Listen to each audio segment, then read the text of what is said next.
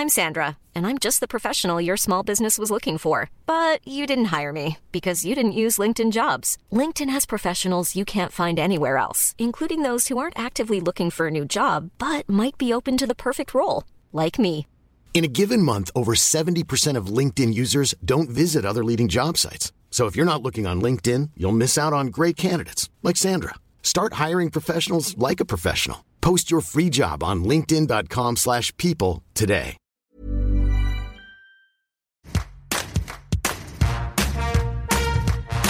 Bonjour, c'est Anne-Laetitia Béraud. Bienvenue dans Tout s'explique, le podcast de 20 minutes qui parle de sexualité et société.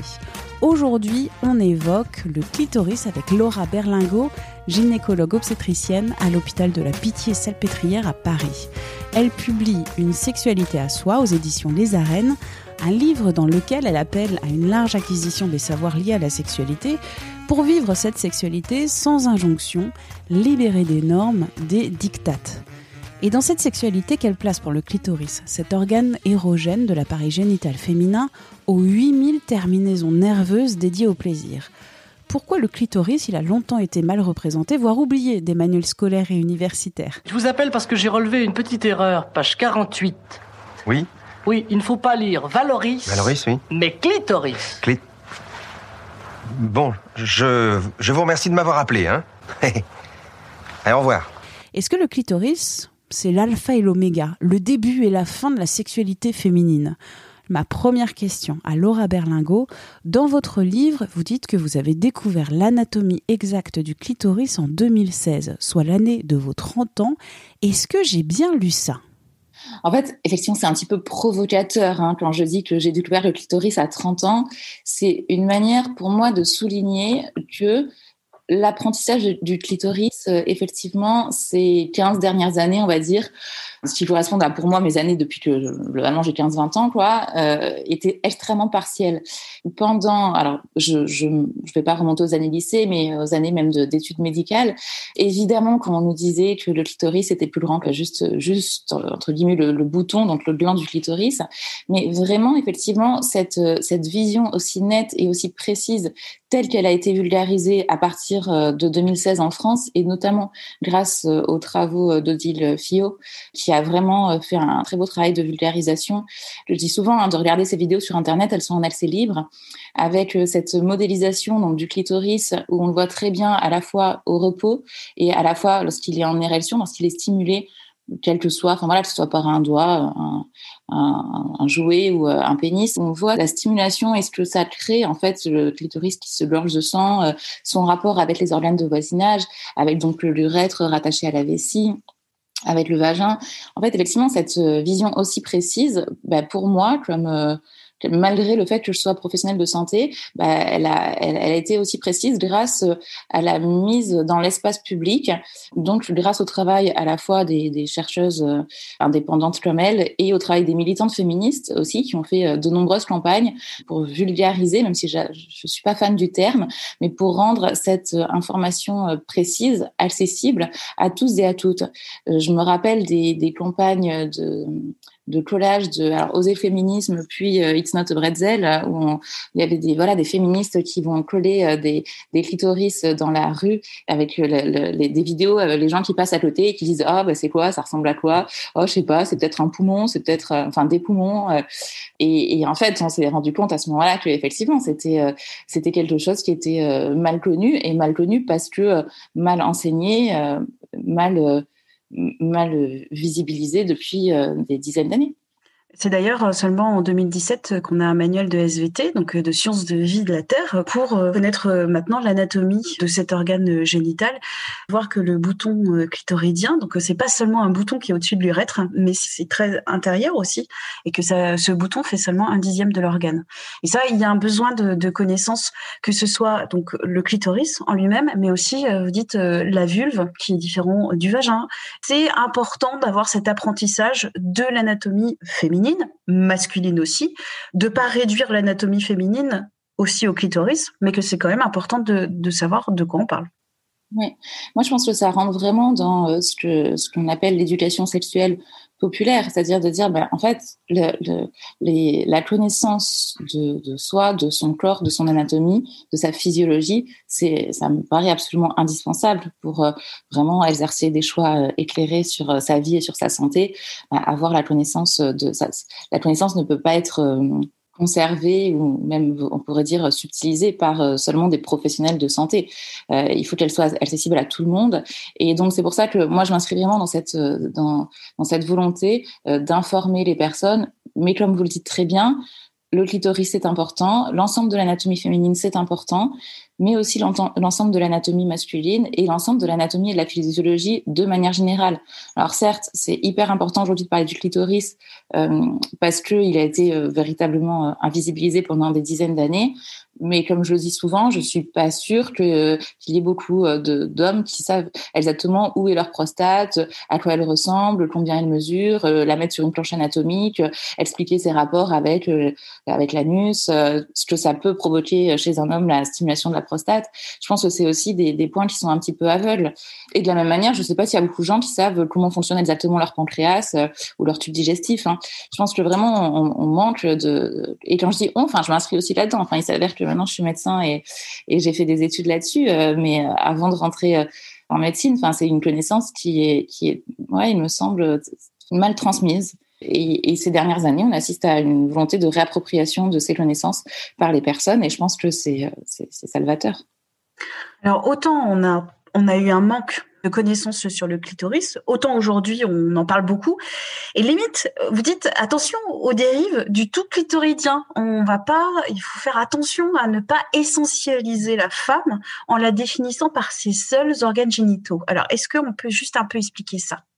Alors, ça veut dire euh, deux choses. Euh, donc, la, la, deuxième partie de votre phrase, euh, on ne peut pas on ne peut pas, et ce n'est pas souhaitable, du moins, d'essentialiser la femme aux organes génitaux.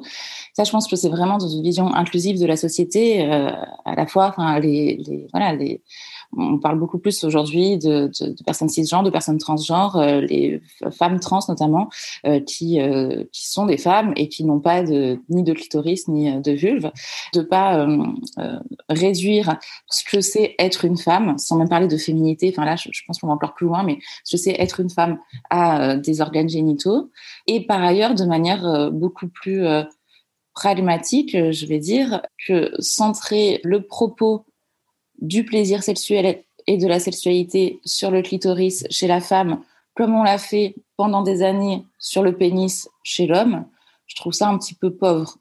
C'est-à-dire que là, on est en train, parmi, le, on va dire, le champ des, militants et militantes de l'intime, de se dire, bon, bah, il faut un petit peu réfléchir sur nos scripts sexuels, sur euh, qu'est-ce que ça veut dire la sexualité, qu'est-ce que ça veut dire les rapports sexuels, de dire, mais attention, les préliminaires, est-ce que c'est vraiment des préliminaires ou est-ce que, en fait, juste ce qu'on appelle préliminaire, ça fait partie du rapport sexuel. Le rapport sexuel, c'est, c'est, c'est, tout ce qu'on a envie de mettre dans la sexualité. Mais effectivement, ça ne, c'est la pénétration n'est pas l'alpha et l'oméga de la sexualité. Ben voilà, il y a beaucoup ces, ces, nouveaux discours de dire attention, décentrons un petit peu la pénétration, le plaisir sexuel, la sexualité, c'est autre chose que ça. Attention, le, les, les personnes qui ont des organes génitaux féminins peuvent jouir, il me semble, d'une multitude de façons. Donc le clitoris, ça en fait partie et c'est hyper important. Il y a le clitoris, c'est 8000 terminaisons nerveuses qui ne servent qu'à ça, qui ne servent qu'au plaisir. Donc évidemment, en parler, c'est important. Après, il n'y a pas que ça dans euh, la sexualité euh, féminine, il n'y a pas que ça dans le rapport sexuel. Et je pense qu'aujourd'hui, début 2020, l'idée, ça serait quand même d'ouvrir les, les possibles plutôt que de se concentrer à nouveau sur euh, un seul organe dire aujourd'hui tout est clitoridien, c'est aussi réducteur, contraignant et limitant que de dire euh, tout est vaginal. La pratique du sexe et la jouissance, euh, c'est complexe, physique et psychique. je vous cite. Hein. Oui, tout à fait. Et euh, par rapport à ça aussi, il y a cette idée que donc aujourd'hui, quelque chose qui a été aussi beaucoup dit euh, par les les féministes hein, essentiellement, euh, et je, je leur jette pas la pierre. Hein, je pense que c'est vraiment dans cette volonté de populariser le clitoris, mais dire que en fait l'orgasme vaginal n'existe pas, que parce que l'orgasme vaginal est forcément clitoridien. Je pense qu'on peut peut-être faire un, juste une petite explication là-dessus. Effectivement, quand on a redécouvert le clitoris, qu'on a dit, mais en fait, le clitoris, ce n'est pas que un bouton euh, au-dessus de l'urètre, globalement. C'est pas juste ce petit point euh, à la surface de la vulve, mais en fait, le clitoris, c'est un organe euh, beaucoup plus grand, beaucoup plus complexe, et notamment avec une, la majeure partie qui est interne. Donc, avec deux piliers qui sont de chaque côté de l'entrée du vagin et qui sont stimulés au moment de la pénétration vaginale. Et donc, il y a beaucoup cette, cette idée qui a été dit, mais en fait, lorsque il y a pénétration vaginale, en fait, il n'y a pas d'orgasme vaginal. L'orgasme est, est encore une fois clitoridien. Donc, à rappeler que ce qu'on a appelé euh, anciennement le point G, alors je sais, c'est quelque chose que je, trouve qu'il ne se dit plus trop, mais cette idée que le point G, enfin voilà, euh, avant le point G c'était vaginal, et en fait le point G, on se dit, bah, c'est probablement l'endroit qu'on appelle le complexe clitorido-urétro-vaginal pour dire que c'est l'endroit où se regroupe, où se retrouve une partie du clitoris, l'urètre, donc qui vient de la vessie, et, euh, et le vagin. Donc tout ça, ça, participe à l'idée que euh, lorsqu'il y a une, une, pénétration vaginale, ce qui est indirectement stimulé, c'est le clitoris, et c'est vrai. C'est vrai que le clitoris est stimulé, la partie interne du clitoris, par la pénétration vaginale. Mais attention, parce que, enfin voilà, il y a, y a, mille manières d'explorer la sexualité, qu'il n'y a pas que la pénétration vaginale, qu'il n'y a pas que, que la, la, stimulation clitoridienne, et qu'on s'ampute d'une partie euh, de la sexualité si on se concentre euh, exclusivement là-dessus. Je pense à des exemples très concrets que sont la pénétration anale et que sont l'ensemble des caresses ou des, des jouissances que l'on peut avoir avec l'ensemble de son corps. Il y a des gens qui jouissent euh, avec le pli du coude. Le lobe de l'oreille. Le lobe de l'oreille on ne peut pas dire que cette sexualité-là, elle est mauvaise ou elle est, euh, elle est inférieure ou qu'elle est moins intéressante. Mm. Chacun euh, et chacune explore sa sexualité comme il l'entend et si elle ne doit pas être du tout pénétrative et même si elle ne doit pas être centrée sur les organes sexuels, eh bien, tant mieux. Enfin, peuvent jouir avec, les, avec la poitrine aussi, avec les seins, et c'est très bien. Bon, ça fait partie des organes sexuels, mais vous voyez, c'est vraiment sur la sphère euh, urogénitale. C'est ailleurs et, et c'est très bien et c'est à explorer aussi. En tant que professionnel, euh, vous voyez, euh, j'imagine, des centaines de femmes. Est-ce que vous voyez que vos patientes parlent du clitoris ou n'en parlent jamais? Est-ce que vous voyez qu'elles ont une connaissance du clitoris ou qu'elles n'ont pas du tout de connaissance du clitoris? C'est une grosse généralité, mais euh, globalement, est-ce que vos, vos patientes connaissent ou pas cet organe? C'est difficile de répondre à cette question parce que je trouve qu'il y a encore peu de recul sur ces connaissances qui viennent euh, de plus en plus euh, être présentes dans, la société, dans l'espace public, dans le débat public. Moi, j'ai l'impression que par rapport à, il y a une dizaine d'années, quand j'ai commencé, effectivement, on en parle beaucoup plus et les patientes sont beaucoup plus au fait de leurs euh, organes génitaux, qu'ils soient, enfin, le clitoris ou l'ensemble de leurs organes génitaux je me dis que aussi peut-être que moi j'en parle plus facilement. Vous voyez, enfin la relation médicale c'est toujours une relation à deux.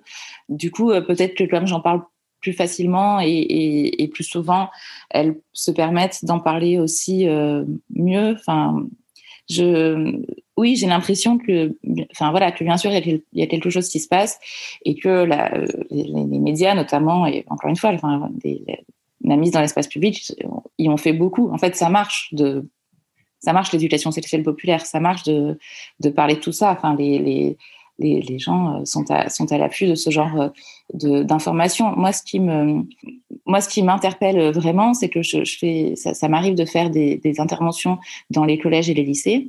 Et là, par contre, je, enfin, je vois une énorme différence. Mais bon, c'est à plus grande échelle, c'est-à-dire que par rapport à quand moi j'étais euh, à leur place, les jeunes de 15 ans aujourd'hui versus les jeunes de 15 ans il y a 20 ans, mais c'est le jour et la nuit. Et moi, vraiment, je suis épatée. Et pourtant, euh, ça m'arrive de, d'intervenir dans des contextes très différents. Au début, mes, premières expériences étaient avec le podcast euh, Coucou le cul euh, que je faisais avec le magazine Mademoiselle. Donc, je me disais, bon, la population est un petit peu sélectionnée. C'est des gens qui s'intéressent déjà à ça, qui lisent un magazine féministe pour jeunes, etc. Donc, je dois être un petit peu biaisée. Puis maintenant, ça m'arrive de faire des trucs dans des collèges prioritaires où je suis genre, bah, en fait, non, enfin, c'est pas, il y a, vraiment, euh, bien sûr qu'il y a des choses qui restent mal connues euh, de, de, des jeunes, et c'est normal, ils sont en pleine phase d'apprentissage. On ne peut pas demander à quelqu'un de 15 ans de tout savoir, des gens qui, à 30 ou 40 ans, ne savent pas encore grand-chose. Donc euh, voilà, l'avènement de, de l'information grand public, d'Internet et des réseaux sociaux, c'est très souvent décrié. attention, les jeunes, ils voient n'importe quoi, ils vont voir de la pornographie sur Pornhub, et c'est mal. Et, mais c'est pas que ça, en fait. Enfin, ils, ils, ils savent utiliser les réseaux sociaux ils le savent parfois mieux que nous ou mieux que les générations en tout cas euh, supérieures à moi et je pense que c'est aussi euh, leur faire un petit peu confiance et que nous notre rôle euh, avant tout là-dedans c'est de les aider à démêler un peu les contenus et à se forger un esprit critique là-dessus mais je trouve qu'en termes de connaissances vraiment enfin voilà autour des organes génitaux notamment ils sont il y a plein plein de filles qui sont bien meilleures que qu'il y a 20 ans quoi. Merci à Laura Berlingo pour cet entretien. Tout s'explique, c'est le podcast Sexualité et Société de 20 minutes. Vous pouvez le retrouver sur toutes les plateformes, les applis d'écoute en ligne. Vous pouvez vous abonner, c'est gratuit. Vous pouvez nous évaluer avec des petites étoiles et nous écrire à audio-20minutes.fr. On se retrouve la semaine prochaine. D'ici là, portez-vous bien.